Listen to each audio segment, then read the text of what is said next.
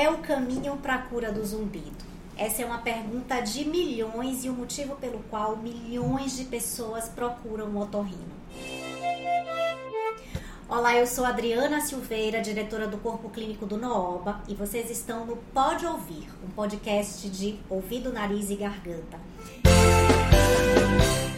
E aqui comigo a fonoaudióloga Tâmara Santa Cruz, que é, faz, parte do, da Auditive Soluções Auditivas e está aqui conosco para tratar de um assunto muito relevante que é a terapia de retreinamento do zumbido.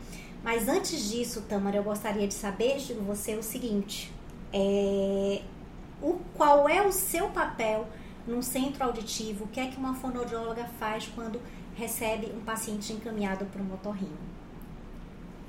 O papel do fonoaudiólogo no centro auditivo é muito importante. Por quê? Primeiramente, a gente tem que olhar o paciente como um todo. Então, o paciente, quando chega para a gente no centro auditivo, ele chega um pouco desestabilizado emocionalmente. Alguns sabem que tem aquela perda auditiva, mas outros não esperam resultado. Então, o que eu pego muito é quando o paciente chega com o exame e aí fez, eu escuto bem, eu não tenho necessidade para usar o aparelho auditivo. E aí é um momento que a gente tem para acolher aquele paciente, é um momento que a gente tem para poder ouvir primeiramente o que, que ele está sentindo, para depois a gente fazer o papel do, do fonoaudiólogo, que é o quê? Orientar, reabilitar aquele paciente. Então, eu gosto muito de ouvir ele. Então, quanto tempo você tem essa perda auditiva? O que, que o teu otorrino orientou a você em relação a esse tratamento com o aparelho auditivo? o que, que essa perda auditiva é, interfere no seu cotidiano, na sua vida, no, no seu dia a dia? O que, que ele impede?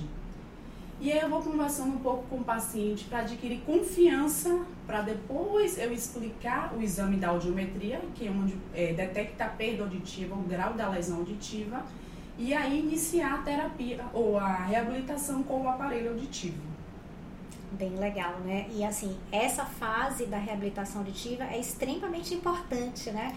Porque é exatamente quando você vai identificar qual grau né, de acometimento auditivo nesse paciente, vai programar de forma altamente personalizada né, um aparelho específico para o problema que ele tem, né?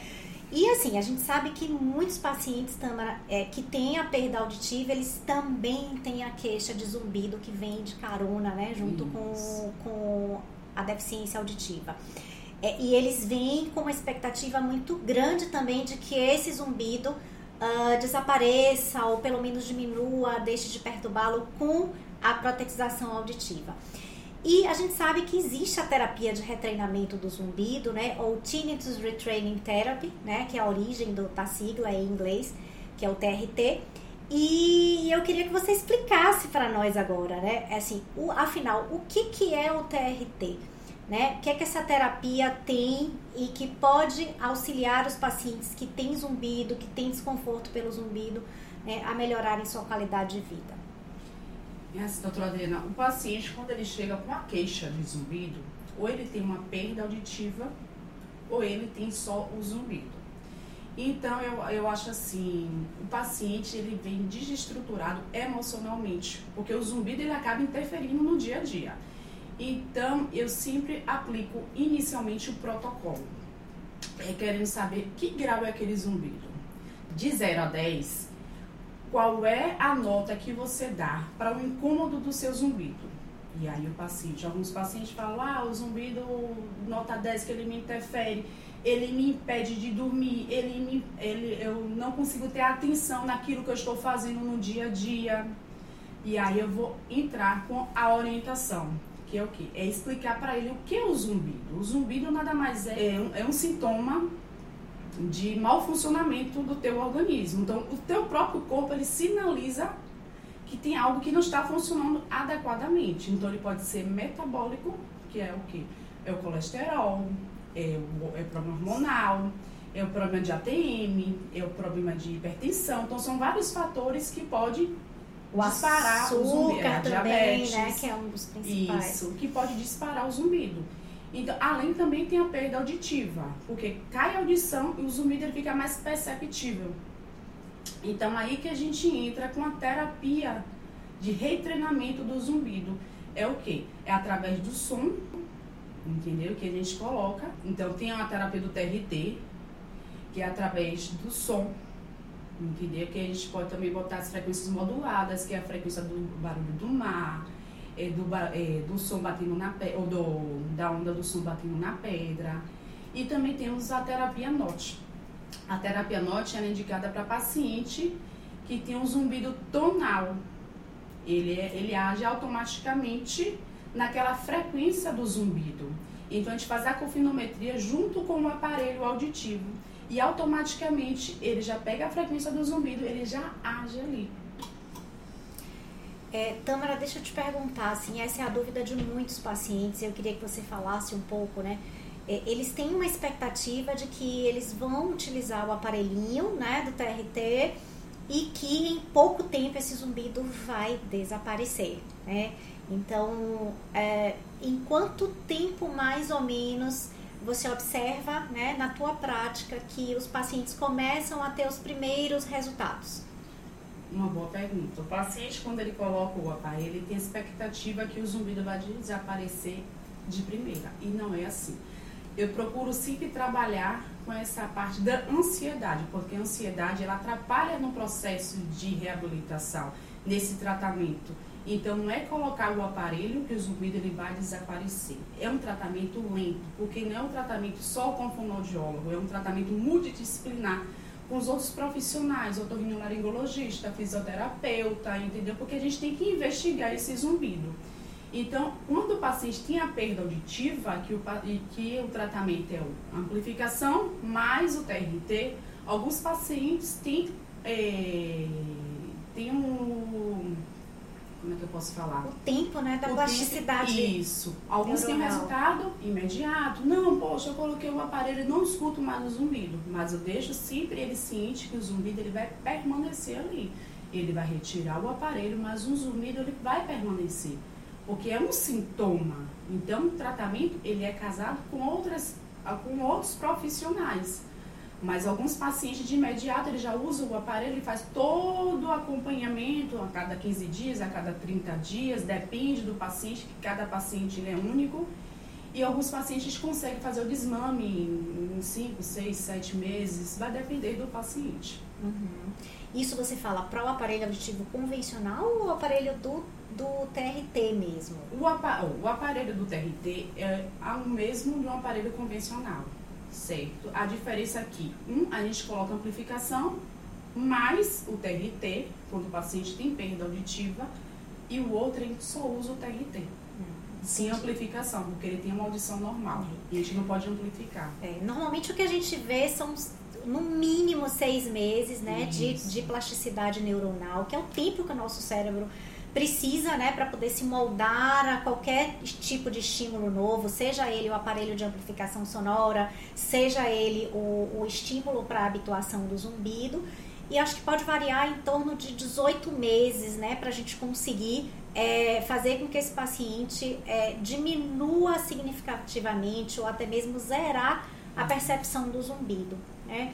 Agora, o que a gente vê na prática, quando a gente conversa né, com pacientes que têm zumbido, é que muitos eles confundem é, o mascaramento, né? Muitos falam assim, ah, mas eu na hora que vou dormir ligo o rádio, coloco é, ali fora da estação, ou coloco uma musiquinha e tal, e isso faz o meu zumbido desaparecer, eu deixo de perceber, né? E qual é a diferença, né, entre o mascaramento e a terapia de habituação? Porque são coisas extremamente diferentes uma da outra, né?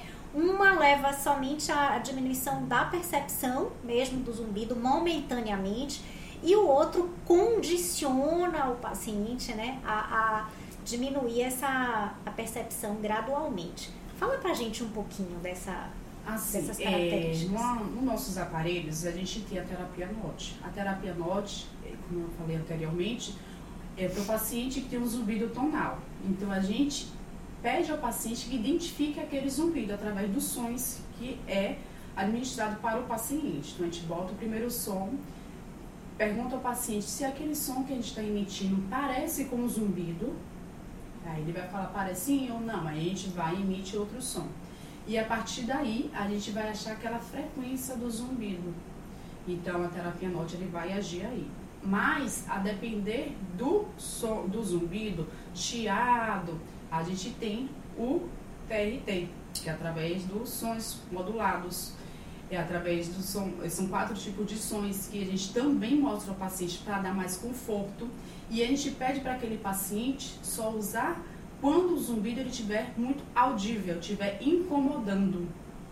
Para aí ele ativa aquilo, uhum. o zumbido no, na terapia. Uhum. Ou seja, você está me trazendo também uma informação aqui agora que assim, a cufenometria, que é Isso. o estudo, a avaliação tanto qualitativa quanto é, quantitativa do zumbido é extremamente importante para que você possa programar a terapia Isso. de habituação, para que você possa programar esse aparelhinho que vai é, habituar o zumbido do paciente, é isso? Isso, porque para a gente saber a frequência do zumbido, a gente tem que fazer a cofinometria entendeu?